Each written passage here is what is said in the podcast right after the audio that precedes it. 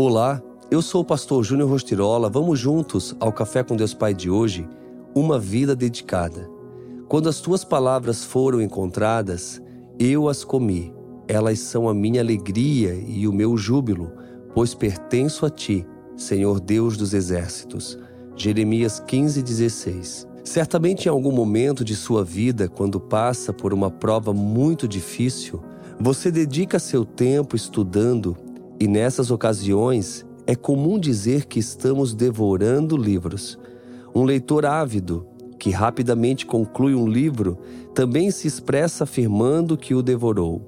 Assim foi com o profeta Jeremias, que estava tão sedento por ouvir a voz de Deus que, ao despertar-se com as Escrituras, dedicou-se a se alimentar de forma apaixonada, pois sua alma estava sedenta pela palavra de Deus. A palavra nos revela que Jesus é o caminho, a verdade e a vida. Se Jesus é o caminho, a Bíblia é a luz que nos conduz pelo caminho. Se você ama Deus, ama Sua palavra.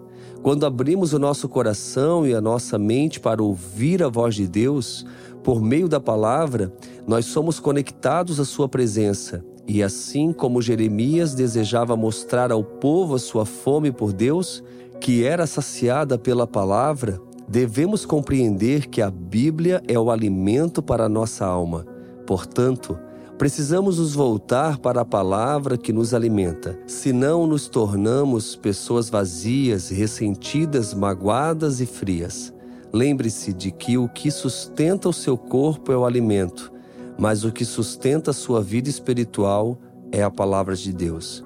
Então, reflita se você está vivendo ou sobrevivendo se sua alma está bem nutrida ou em estado de fraqueza por falta da palavra, sua atitude de estar fazendo o café com Deus Pai diz muito ao seu respeito. Deste modo, sua busca e dedicação contínuas o levarão a uma vida abundante. E a frase do dia diz assim: tirar um tempo com Deus diariamente nos levará a viver uma vida de satisfação.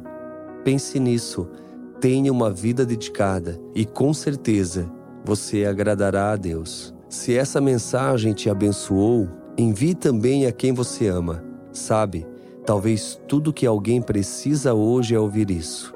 Compartilhe e faça a diferença na vida de outras pessoas. Que Deus te abençoe poderosamente. Seguimos juntos com o Café com Deus Pai.